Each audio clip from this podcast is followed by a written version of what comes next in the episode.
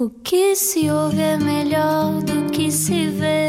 Desliga a TV, era o que faltava. A vida acontece quando anoitecer, era o que faltava. Juntos eu e você. Cada vez mais juntos aqui na Rádio Comercial. Muito boa noite e obrigado por estar no Era o que Faltava. E sinto cada vez mais próximo o mundo inteiro aqui nesta rádio. E reparaste como o nosso convidado de hoje ficou atentamente a ouvir o nosso genérico, como quem diz: hum, deixa-me cá apreciar isto, isto parece-me bonito, não é? Vamos lá conhecer o nosso grande convidado de hoje. E agora, uma introdução pomposa. Diz que era muito chato tocar piano, nunca quis aprender notas, mas nasceu com o dom da música e sempre tocou de ouvido mesmo à revelia dos professores de música. Com mais de 50 anos de uma carreira recheada de canções imortais, como Madalena ou Começar de Novo, algumas delas uh, interpretadas por Elis Regina, Ella Fitzgerald, Sarah Vaughan, Quincy Jones, Barbara Streisand, até Sérgio Godinho. O grande Ivan Lis está em Portugal para tocar dia 7 de abril no Tivoli, em Lisboa, e é uma honra recebê-lo no Era o que Faltava. Bem-vindo! Ivan. Oxa, Boa noite, bem-vindo. Que bom, é um prazer estar aqui, conversar. Eu gosto de conversar. Então, estou no lugar certo. Vem claramente ao lugar certo, sim. Nós também gostamos muito de conversar e, e gostamos sempre de, de, começar por algumas memórias que os nossos convidados têm antes de, da sua carreira ser aquilo que é hoje. Um, então, tocar piano era chato, é isso? É, porque minhas irmãs aprendiam piano com uma professora extremamente chata e, e, muito e muito rigorosa, né? Tinha uma varinha, batia na mão assim, assim eu achava aquilo uma tortura, não né? E, e eu falava, eu não vou tocar esse instrumento de jeito, não quero aprender a tocar isso. Deixa minhas irmãs com, com eu ficar, aí eu continuei como ouvido e consumidor de discos, né? Na época, vinis e eu pegava minha mesada e gastava toda em, em, em vinis, né? É, até hoje ainda tenho alguns vinis da, da época, né? E, e, era muito bom. E eu, assim, bom, tudo bem, eu fico, fico, fico cantando aqui junto com os, com, os, com os discos. Cantava por cima? Eu cantava por cima, assim. E, e pronto, não, não vou tocar nada, não quero tocar nada. Aí, um dia, eu vi um pianista de bossa nova, de jazz bossa nova brasileiro, chamado Luiz Essa de um, de um trio chamado Tamba Trio, que estava começando a fazer muito sucesso na época da Bossa Nova. Eu fiquei deslumbrado. Falei assim: ah, isso é que é tocar piano. Ah, eu vou, quero tocar como ele. Aí comprei todos os discos desse trio, comprei mais trios ainda, com outros pianistas, botava na, na, na, no toca-discos e de ouvido tirando as, as músicas no piano no começo foi complicado, mas com, como eu tinha muito bom ouvido, minha musicalidade, é, o ouvido e a, musicalidade então me ajudaram a, a, a, começar a chegar muito perto, né?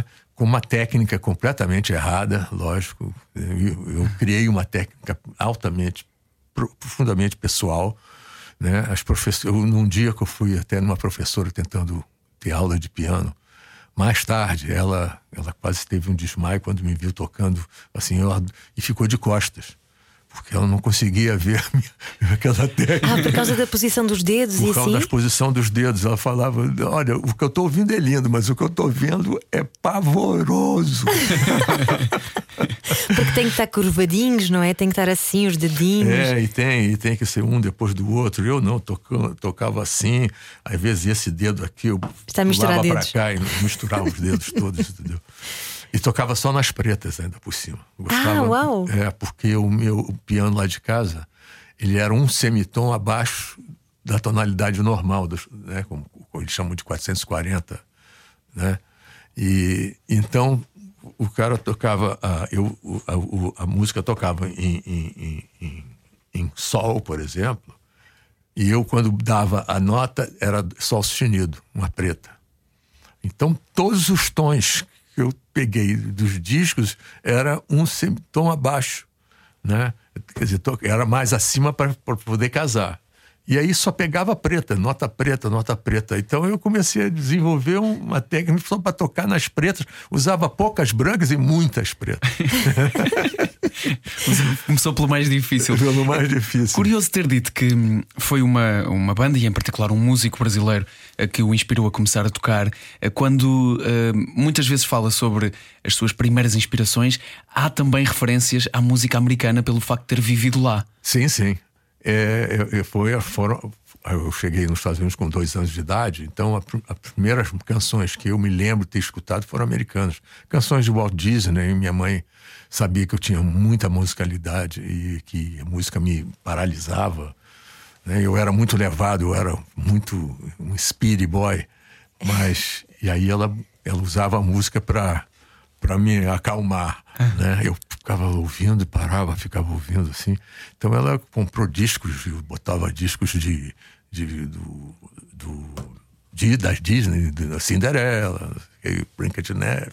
Que são sempre aqueles arranjos orquestrais é. bonitos, não é? E os compositores que escreviam nessa época as, as trilhas sonoras eram os mesmos compositores dos estándares americanos dos anos 30, 40. Assim. Uhum. Então, é, já, já vinham com a, o estilo, a harmonia dos estándares americanos, né? Então, para quando eu cheguei no Brasil, as rádios não tocavam Disney, mas tocavam estándares americanos. E aí eu, eu, eu logo associei e ficava ouvindo música americana mais do que música brasileira. Né? Só fui começar a gostar de música brasileira mais adiante, quando eu comecei a, a ver que compositores estavam usando os acordes americanos nos, acordes brasileiros, nas músicas brasileiras. E aí sempre foi pela familiaridade né, sonora é que eu fui me aproximando mais da música. E aí entrou a bossa nova, é que usava os mesmos acordes, mas tinha uma forma de tocar diferente, violão, a voz pequena. Na época, antes da minha época, todo mundo cantava Azeiro, meu amor, é lá do, do Calbique Peixoto, meu amor, eu voando. Muita ópera aí. e era assim, né? Depois entrou um cantinho, violão. Esse amor e uma canção pra fazer feliz a quem se ama. Grande Tom Jobim. Adoro que Ivan Lins Tom... faça imitações dos grandes compositores é, e intérpretes. João, João Gilberto, Tom Jobim, né? Todo mundo com aquela vozinha. Aí eu adorei aquilo também, sabe? Achei diferente. Opa, que coisa mais leve, sabe? Mais bacana. E aí, eu, aí foi aí que então, através da bossa nova e dos trios, é que eu comecei a aprender piano mas a, a, música sempre viveu comigo. Minha mãe tocava piano para mim, tocava as músicas que eu gostava, tocava Chopin. Eu tocava Chopin e sabia que tinham dois, dois prelúdios que eu adorava, o, o número 5 e o número 20. Então, ela, toda vez assim, eu tô lá.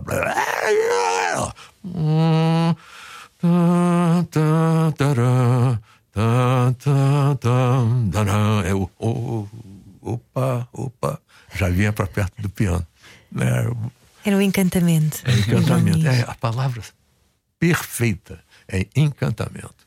Que bonito. E esse encantamento todo que existia em si e na música levou, logicamente, a formar-se em química industrial.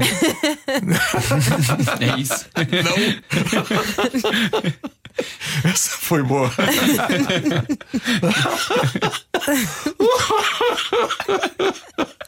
música para química industrial. Nossa, não tem nada a ver uma com a outra. Eu sei, mas já sei, quer dizer, no fundo, assim, eu era um, uma pessoa muito idealista e, e, e, queria sempre, sempre tive essa coisa de criar, fazer coisas novas, diferentes e tudo. E, e a química, quando eu, eu aprendi química, eu estudei no colégio militar. E meu professor, eu peguei um professor de química maravilhoso. E ele estimulava muito, sabe, essa coisa da, da, das, das, Eu gostava da aula prática, misturar azul com verde, dava transparente. Depois de transparente com transparente virava um turquesa, assim. Eu falava aquilo, ah, é isso que eu quero, adoro, né? Aí e eu achei assim, eu fui para a química que eu achava que eu ia inventar coisas, criar novos, novas né, substâncias, novos é, líquidos e não sei o que, o papai ia fazer acontecer. Lógico, eu cheguei na universidade não aconteceu nada disso, né? Mas criou uma nova paleta de cores musical, pelo menos, pelo caminho. Sim, sim, quer dizer, a questão das fórmulas, né? Quer dizer, eu, eu através das fórmulas, é uma forma de você dizer que a química depois chegou a, a usei a química para fazer música, né? Não foi a música que eu, que eu usei para fa fazer química, ao contrário. Uhum. E mas química industrial não tinha nada a ver comigo, na verdade, né? Não me deu nada, nenhuma fonte de criatividade.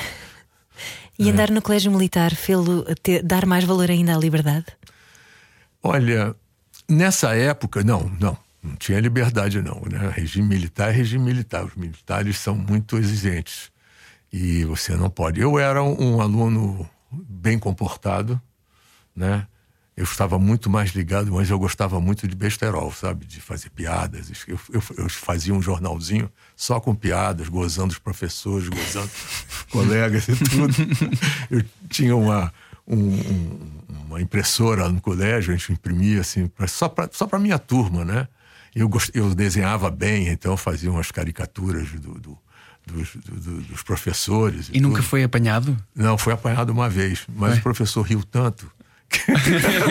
desculpou. Que, que desculpou. Muito bom. É, eu, eu, me lembro uma vez, eu sou professor de, de, português, eu fiz uma redação e eu fazia, eu escrevia contos. Contos e crônicas, crônicas, mais crônicas do que contos, mas tudo bem, contos. E, e uma vez eu escrevi um conto de como eu fugi da última aula do colégio militar para ir à praia. Né? Um amigo tinha um carro, aí todo mundo entrou dentro do carro e fomos para, na Barra da Tijuca. Né? E, quem, e qual era a última aula? Do professor de português. ele, ele, ele, ele, não me, ele não me censurou porque ele, ele, ele admirou a minha sinceridade. Ele falou: por pelo menos você foi sincero. Eu não vou te dar 10, mas eu vou te dar 9. Mas causa de... honestidade é bonita. Mas estamos a falar numa altura de uma ditadura militar, não é? Uh, sim, era uma sim, altura sim. também difícil para de se viver. Olha, no Brasil? Eh, você, você, olha, o colégio militar foi muito importante para mim por a questão de solidariedade, uhum. amizade, disciplina, solidariedade, não é? disciplina, muita disciplina de poder fazer minhas coisas com a exigência, inclusive nas, nas matérias, nas provas e tudo fez com que eu, eu me obrigava a, a a estudar. E eu tinha um pai militar da Marinha que ficava em cima, junto com a minha mãe, que era então ela então era mais militar do que meu pai. As mães normalmente são, é, é? Então, é, me, me, fui bom aluno e tal, passei bem e tudo. Mas, e, e esporte também. Eu, eu, sempre fui esportista. No colégio militar, eu jogava vôlei, futebol, é, basquete e fazia atletismo, fazia 100 metros rasos, 200 metros rasos. Você fazia tudo, excepto uh, aquilo que hoje em dia faz, porque foi expulso da banda lá do, da, lá do colégio.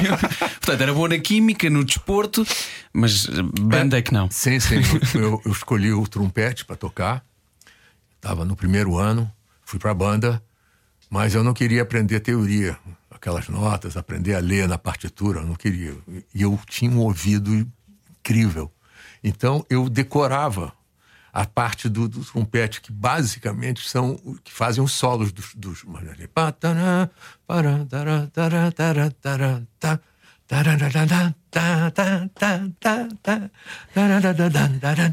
eu decorava isso. E eu colocava um papel fingindo que estava lendo. Um dia o sargento descobriu. Vem cá, meu filho, você está você tá com a partitura errada. Você botou errado. Isso aqui é outra música. Você está tocando. Você não está lendo. Você não sabe música. Sai da banda. Me expulsou, fui expulso. Né? E daí até começar a compor as suas próprias músicas. Quando é que percebeu que era esse o seu caminho?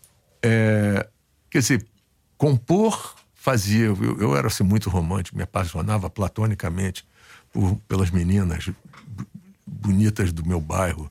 Não tinha coragem de chegar perto, mandava cartinhas. Elas achavam aquilo um negócio antiquado, porque o meu pai falou: não, você tem que escrever uma carta de amor para essa menina, ela vai gostar de você. Elas não me ridicularizavam. Ah, ele manda cartinha de amor. é, o Ivan, Ivan é bonzinho. Pô, chamar de bonzinho é, um, é, é, é, uma ofensa. Né? Não, ele é bonzinho. Mas, poxa, mas você não quer namorar? Ah, não, ele é bonzinho, deixa ele. e aí, assim, Aí eu escrevia meus poeminhas de, de paixão, então eu, eu, descarregava no papel, né? Fazia lá minhas. E aí algumas começaram a virar letra. Eu tinha um amigo meu na faculdade que fazia música e aí ele começou a musicar algum desses poemazinhos meus. Eu não me lembro mais de nenhum. E até que quando eu comecei a tocar piano, aí eu comecei a fazer a música e não a letra. E aí eu achei um, uns, uns, colegas de faculdade que escreviam bem, eles faziam lá umas letras lá para mim. E assim começou o compositor. Eu comecei o compositor. Eu fazia música instrumental, compunha muitos temas instrumentais.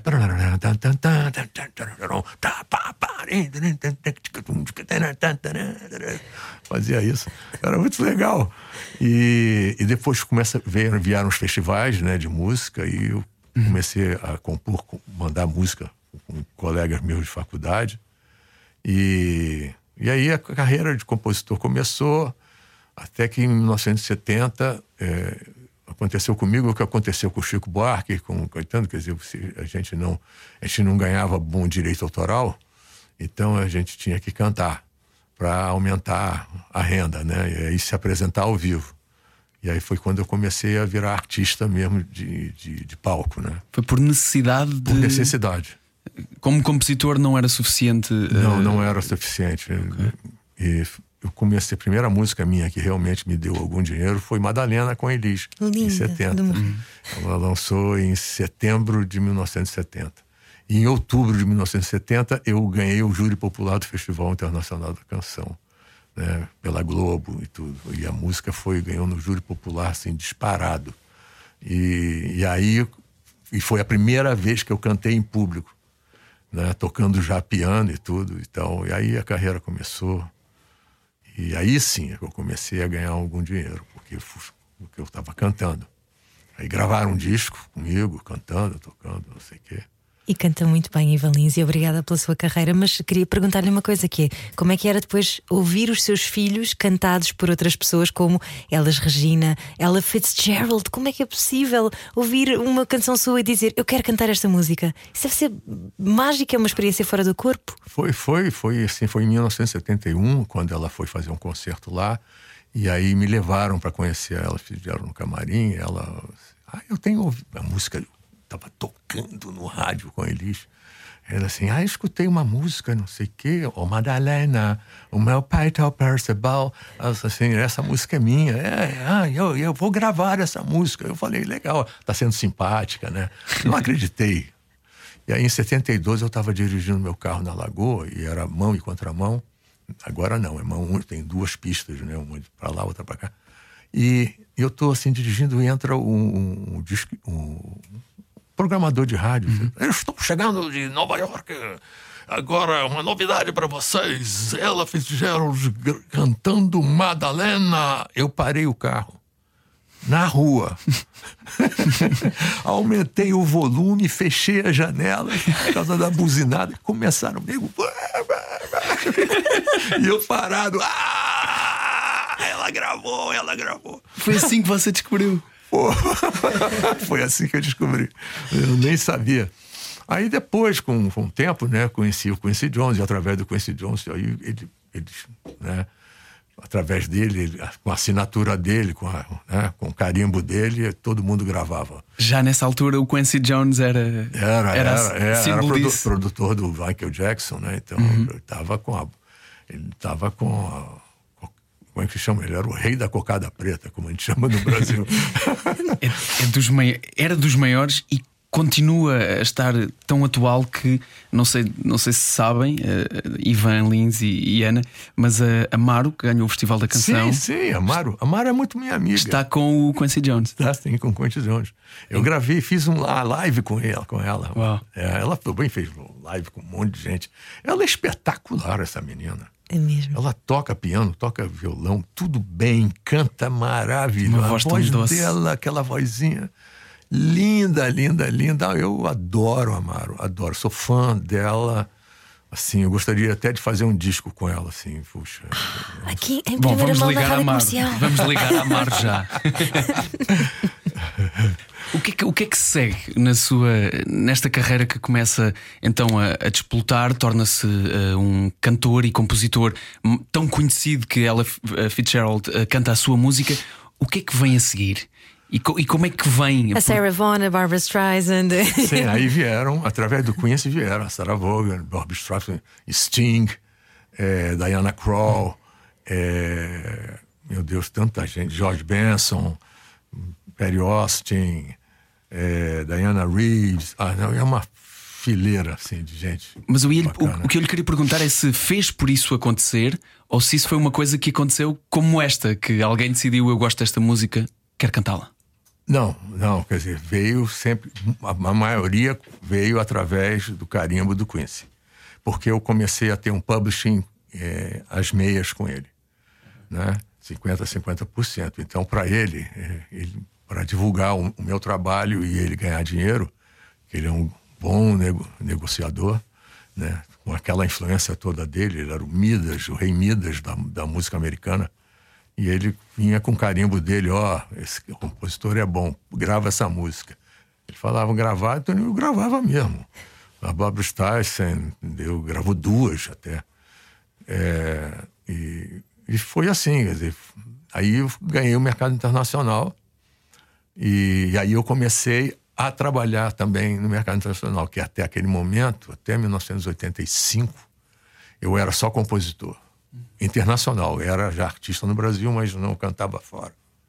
Aí em 85 eu fiz o meu primeiro uh, turnê, quer dizer, como convidado do Lee Ritenour, que era um tremendo guitarrista americano, famosíssimo. Eu fiz uma, uma turnê internacional e uma americana. E aí eu fiquei conhecido, né, também como intérprete internacionalmente. E aí começaram a aparecer, começou a aparecer convites para me apresentar em festivais de jazz. Sempre festivais de jazz, público de jazz. Quer dizer, internacionalmente, eu sou jazz. No Brasil, eu sou popular. né? Lá, inclusive, porque os festivais de jazz, ninguém me convidava no Brasil. Não, não, Ivan, Ivan é pop. É pop. Né? MPB. MPB, né? Então, não, não é jazz. Não pode entrar no festival. Né? Hoje eu já entro, já me convidam, claro. Depois eles foram entender através do sucesso internacional nos, nos festivais de jazz Aí eles falam assim: ah, agora vão chamar o Ivan assim. Eu, hoje eu já frequento o Festival de Jazz no Brasil. Mas vocês já achavam que era pop? Esteve por pouco a ter uma música sua no thriller do Michael Jackson. Foi. Foi exatamente nessa época que eu estava fazendo, negociando com Quincy Jones. E aconteceu do, do advogado do Quincy mandar um contrato leonino, que chama contrato leonino, é aquele que o o contratante fica com 90%, você fica com 10%. Né? Ele, ele, quer seu cachorro, o papagaio, né? ele quer tudo, né? quer seu vestuário, não sei o que, é tudo meu e você só entra com, com a música, ainda ganha. Então, e aí a gente não assinou, não, não vamos assinar isso, porque isso é um absurdo. Eu não sou esses, esses latino-americanos que, né, aventureiros que vão por qualquer coisa. E aí tivemos que contratar um advogado a um nível do, do advogado dele, que nos custou uma fortuna, só podia ser. E aí levou oito meses, levaram oito meses negociando. O Michael Jackson gravou o disco e a música não entrou. Foi uma pena. Tem pena? Se, segura, se tivesse entrado, eu não estaria aqui, eu estaria nas Ilhas Fiji, entendeu? Vivendo assim, com, né, como um nababo, assim, né? Numa uma esteira, assim, né? tomando água de coco. e, e quanto é que sonha mais com essa vida do que a que tem atualmente?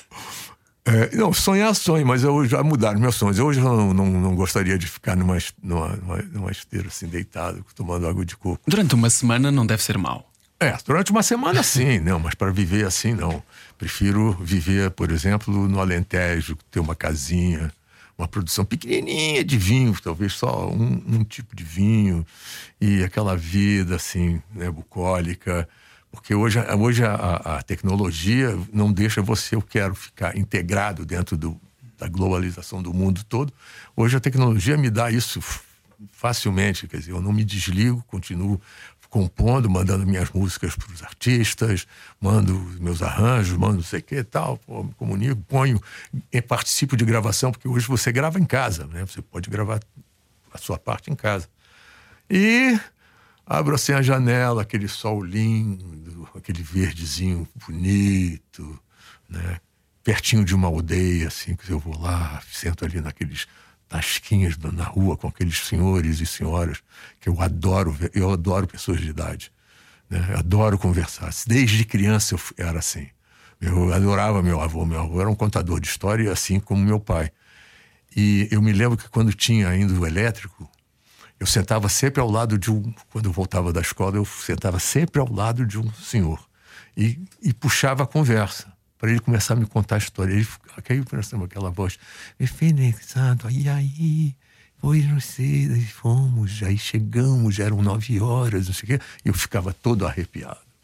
Arrepiava, aquele meu pelo ficava tudo em pé, com, ai, que coisa maravilhosa, essa voz. Gozado, né?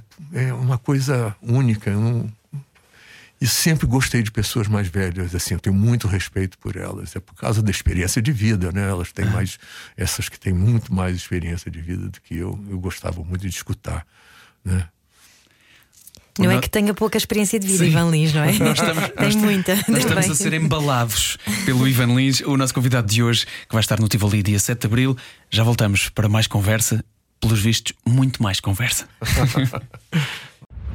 Era o que faltava. Com João Paulo Souza e Ana Delgado Martins. Juntos eu e você. Bem juntinhos hoje na Rádio Comercial com Ivan Lins, ele que vai estar dia 7 de Abril no Tivoli e hoje nos vem contar histórias que adora falar, disse-nos que adora falar e nós adoramos conversar, adoramos receber pessoas e adoramos receber pessoas que têm histórias para contar. E eu, eu fiquei há pouco a pensar um, Falou, falou bastante sobre esta sua evolução da carreira de uh, compositor para passar para cantor, ter a, Ella Fitzgerald e depois tantos outros cantores que nós ainda hoje conhecemos, da Diana Krall, a Diana Krall ao Sting, a Barbara Streisand a cantar também as suas músicas em contratos, em dinheiro, mas emocionalmente que viagem foi esta também que lhe aconteceu internamente de uh, passar de alguém que não queria ter aulas de piano para alguém que toca com os maiores do mundo? Bom, é, essa questão emocional é assim, ela, ela nasce dentro de mim já.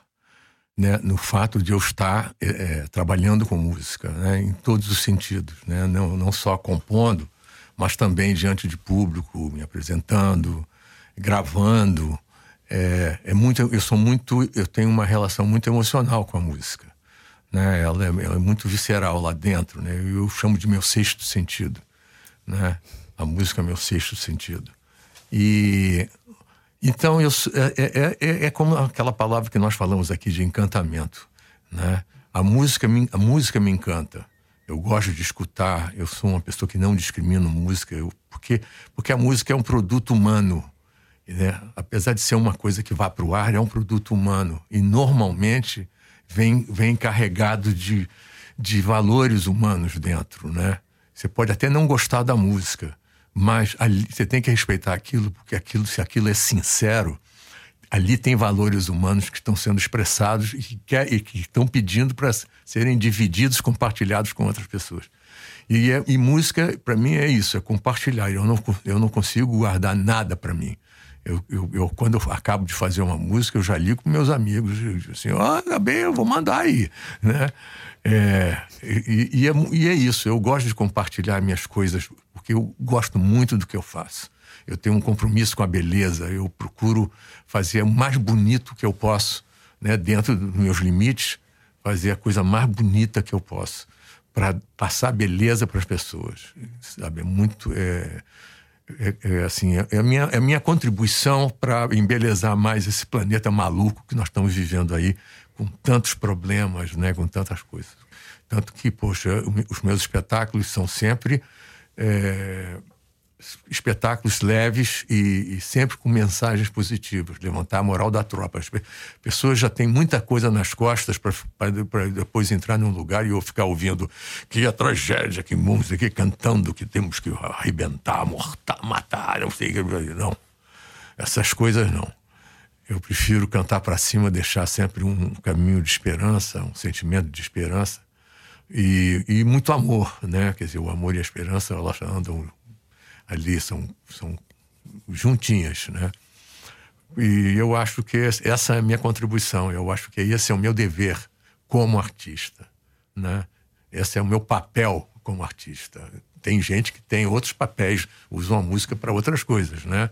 Mas eu, pessoalmente, essa é a minha função e esse é o, é o que eu faço. E então a música essa coisa da emoção. A emoção, ela, já, eu já carrego, eu sou muito perfeccionista. Né? Eu tenho que me agradar primeiro e depois compartilhar para as pessoas para que elas vejam quem eu sou como pessoa. Porque a minha música é muito transparente. Eu não, eu não escondo o que eu sou dentro da minha obra. Se você gosta da minha música, você tem que gostar de, você vai gostar de mim, né? Eu sou muito cristalino. Eu, eu não tenho essa coisa de me esconder atrás da música. Eu jogo a música e eu sou outra pessoa, né? Não, a minha música é sou eu mesmo aberto, né? Exercendo o, o, a beleza o, dentro dos meus limites, mas a beleza que, que eu trago dentro de mim e que a música, inclusive, né, provoca em mim. E não é de alguma maneira, ou, ou nunca foi para si invasivo tantas pessoas entrarem em si dessa maneira? Estar eu... tão exposto? Mas, mas, é, mas é isso que eu preciso. Eu tenho muito medo da solidão. Eu não gosto de viver sozinho.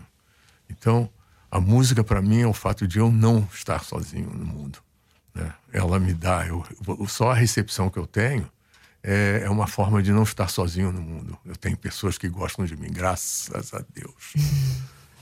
E essa reação prova muitas vezes também o poder transformador da música, que às vezes uma música sua pode ser um gatilho para alguém. E eu dou-lhe um exemplo, ainda hoje de manhã, quando vinha para a rádio, eu escolhi ouvir a sua música A Gente Merece Ser Feliz e cantei-a a plenos pulmões, como se fosse este é o mantra para o meu dia. Que é, é belíssimo, não é? Quando alguém uh, faz isso com uma música sua, quando isso tem um poder transformador na vida de alguém. Sim, a música também tem esse papel, porque na verdade você quer melhorar o mundo. Eu quero melhorar o mundo. Eu gostaria muito que a minha música acabasse com essa guerra na Ucrânia, entendeu? Entendeu? De repente o Putin escuta, é, sabe, iluminados. O amor tem feito coisas que até mesmo Deus duvida, já curou desenganados, já fechou tantas feridas. Ele ouve assim, fala: Meu Deus do céu, o que, que eu estou fazendo na Ucrânia? Entendeu? então, e, e, e, e, eu já vi músicas minhas transformarem, entendeu? De pessoas chegarem assim, olha, minha mulher estava muito mal, e aí eu, eu trouxe, eu comecei, eu trouxe o disco, seu disco e comecei a tocar Iluminados para ela, e de repente ela ressuscitou, né? Ficou, a doença começou a passar e ela começou a ter mais vontade de viver e tudo. Pô, isso é uma coisa fantástica. E é só honrar a sua verdade enquanto faz essa música, não é? Não, é, é porque na verdade eu quero o bem das pessoas. Eu sou humanista, como meu pai, né? Meu pai era humanista. O bem-estar, a felicidade das pessoas é uma prioridade, né? O materialismo, o dinheiro é uma coisa que vem depois, né? Mas é... eu quero um mundo melhor. Eu quero que as pessoas, né? Tenham uma vida melhor, não, não sofram tanto como estão sofrendo hoje no mundo. Né? Você vê, nós estamos falando de África. A África é assim uma coisa muito comovente, porque lá você vai, você passa por cima de Angola. Eu, eu me lembro que a última vez que eu, que, que eu, que eu fui, o, a, o avião veio por um lado e que ficamos passando sobre um, um, uma favela plana, vermelha de, de terra durante quase 40 minutos. Eu fico ali, não é possível ter uma favela desse tamanho, tanta gente pobre vivendo desse jeito, né? E, poxa, Angola é um país que tem, tem, tem petróleo, tem diamantes, tem, tem minério, tem é um país profundamente bem aquinhoado por Deus, deu lá essas, essas coisas todas e esse dinheiro não é, não em nenhum momento foi para melhorar aquela situação, né? É, isso acontece em muitos países, né, que chamamos de países do terceiro mundo. Assim, a pobreza realmente dói muito, né? E, e eu queria que a minha música, pelo menos, né, amenizasse a dor dessas pessoas.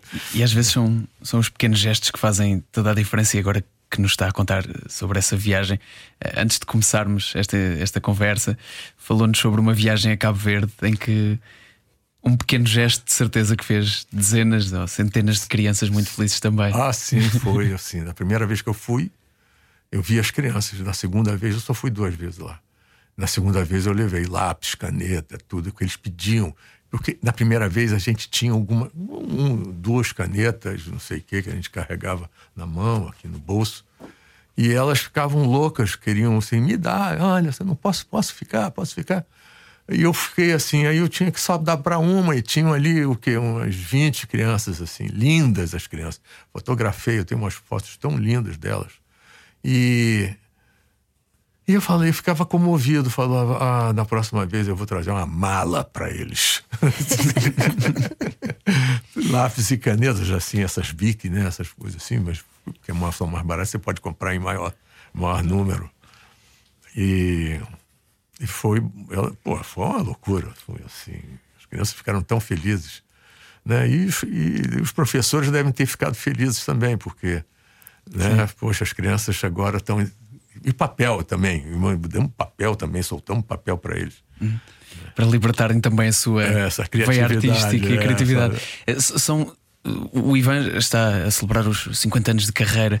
Eh, são muitíssimos os prémios, os nomes que podemos enumerar, mas curioso como esta conversa vai regularmente parar a sítios de coisas pequenas da vida que são as coisas bonitas. A casinha no Alentejo que falou, conversar com as pessoas idosas, dar, dar um, ehm, canetas e lápis a crianças.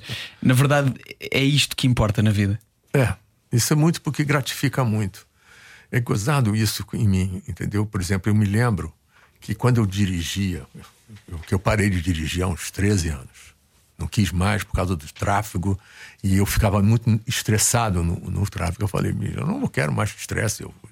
Aí parei de dirigir. Pronto, chega. Minha mulher me dirige quando eu tenho que ir a algum lugar, ela me leva, ou então eu pego um táxi, vou a pé, de bicicleta, mas não dirijo mais. Eu acho que nem, eu ainda, talvez eu ainda saiba dirigir. Bom, é, mas tinha um negócio assim que eu gostava de fazer. Me dava um prazer imenso. Estou dirigindo. Aí saio de um túnel, o carro de trás não apaga o farol. Eu botava a mão para fora e fazia um sinal para ele apagar. Aí ele apagava, eu ficava numa felicidade assim imensa. Falei assim, pô, fiz um negócio legal, entendeu? Ajudei uma pessoa, né? Então essas pequenas coisas de você fazer um gesto bom, né? Sabe, assim, a gentileza, como a gentileza é importante, né? A gente tratar bem as pessoas, mesmo pessoas que, que às vezes não estão te tratando bem ou estão, né? As pessoas também têm problemas, às vezes não podem fazer, mas de repente ele mais fala mais alto com você, não sei o que tal. E eu sempre digo, olha, meu amigo, pro, esse problema que você está tendo comigo é só seu, entende? Cuida desse problema. Eu estou muito bem aqui, não estou fazendo nada. Eu sou, sou uma pessoa pacífica, né? Sou um pacifista, então humanista. Eu não, não quero não quero fazer mal às pessoas. E já tive uma época, ainda na, no começo de carreira, que eu era, que eu, não, nunca tinha feito terapia, não fazia nada, entendeu? Eu era um cara muito nervoso, eu tinha um pavio curto, entendeu? Mesmo. Eu, eu me lembro que eu já fiz barbaridades, inclusive brigar com o meu próprio instrumento. Uma vez eu fiquei com raiva, estava fazendo um concerto e, e o pedal do meu teclado quebrou. E eu fiquei com raiva do teclado. E chutei o, teclado palco. Caiu, não sei o quê. Depois, rapidamente eu vi, meu Deus, o que, é que eu fiz? Né? Pô, eu era assim, e, e, tinha essa coisa também de gostar de beber, gostava de uma cachaçinha, e, e então eu vi essa bebida também, parei, quer dizer, eu não parei de beber, hoje eu tomo socialmente um vinhozinho, adoro os vinhos daqui, acho os vinhos portugueses os melhores do mundo, entendeu? Eu, sou, eu também sou barrista. Quer dizer, Portugal e Brasil. Sou, não, Brasil ainda não tem um vinho como tem aqui. Mas eu sou barrista, eu torço por Portugal, o nego fala mal de Portugal, já fico com raiva. eu, eu, não fico com raiva porque eu não fico com raiva, eu fico. Mas eu debato, eu sim, procuro sim. debater e dizer que não é nada disso. É, então, é, eu sou assim, né? É, a gentileza é importante, delicadeza, são esses são coisas. Você, se você passar, você vai colher coisas. Então, eu fazendo aquele sinal, eu colhia uma coisa boa da outra pessoa. E o cara até passava e falava, obrigado. Eu, ah, que, que prazer, né? Ver uma pessoa feliz com alguma coisa que eu faço. É tão bom ouvir, ouvir isso e como é bonito. E tem aqui duas pessoas que gostam muito também do que faz. Obrigada. e de dar. Eu acho, acho, acho que é um momento da, da nossa vida em que, inevitavelmente, se nós quisermos muito ser melhores pessoas do que éramos antes, deixamos esta ideia de que receber é bom. E receber é bom. E quando somos crianças ou mais novos, Sim, sim. temos isto de receber ser tão bom. Mas depois aprendemos a dar e como isso é melhor do que receber. Ah, sim, é, é uma delícia. Você passa a ter orgulho de você. É uma forma de você amar você. Né? Ter, ter, ter é, como se diz, é, ter orgulho de você. Auto-orgulho, né? Só tem um, uma, uma área, só tem uma área em que me tira do sério. Né? Coisa que é a política. Os políticos, meu amigo, aí a coisa fica mais feia. Porque, na verdade, é o seguinte: é, houve um período em que eu, eu, assim, comentando, fazendo uma entrevista, isso nos anos 80, no começo dos anos 80, nos anos 70 e tal, eu ainda che- chegava, ah, a música do tal, não gosto da música do tal, falava aqui. E depois fui entendendo que você não pode, não deve falar mal de um colega seu, porque você está batendo embaixo. É fácil bater embaixo, é fácil bater num colega. Ele é, mas você tem que pensar que ele é consequência, ele não é a causa. Você não vai resolver o problema atacando o outro. Você tem que atacar a causa. Então, assim, por que, que ele é assim? O que está acontecendo por aí? Ah, por isso que não sei o que. Ah, e você vai subindo na, na escala hierárquica né, escala de da compaixão. sociedade brasileira. Vai acabar lá no Palácio do Governo ou no Congresso, né? Então, assim, é mais difícil bater em cima, mas temos que bater em cima porque as causas estão lá. Tudo aqui embaixo é consequência.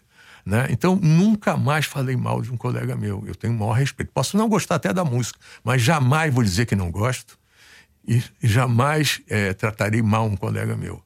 Sabe? Porque a classe precisa ficar unida. Nós temos que nos tratar muito bem, porque tem muita gente que nos faz mal. E normalmente esses problemas que nos fazem mal vêm de cima. Vem lá, lá de cima.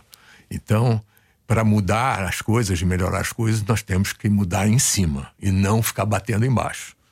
Mas aí, aí tem aquela conversa dos políticos, aquele toma lá da cá, famoso, né? Ninguém põe azeitona na empada do outro, na empada do outro.